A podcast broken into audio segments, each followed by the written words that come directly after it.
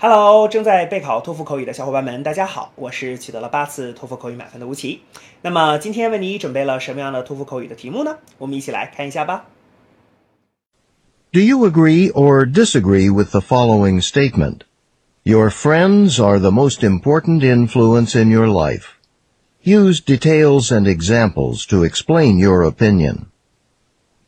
Begin speaking after the beep. Um, well, I believe that my friends are the most important influence. Um, this is because we spend a lot of time together. You know, we study with each other every day at school, and sometimes we even hang out during the evening or the weekends. I mean, by spending this much time together, they can easily influence me during the process. And besides, my friends influence me the most because they really understand me. You know, they can give me a lot of good advices, and I will most likely to accept them, since we have uh, we don't have the generation gap. Therefore, friends influence me the most. 好的，那么以上呢就是我们今天啊所给出的这段满分回答。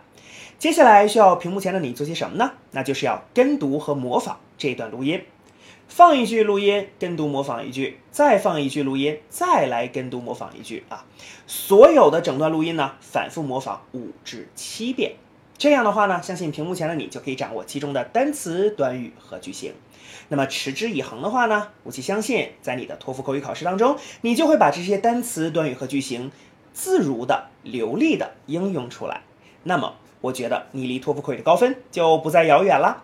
同时，如果你喜欢这段视频呢，不要忘记帮我们按赞，或者是在你的社交媒体上去做转发，可以让更多的小伙伴来了解吴奇老师的脱口秀，并且加入到我们的备考大家庭中。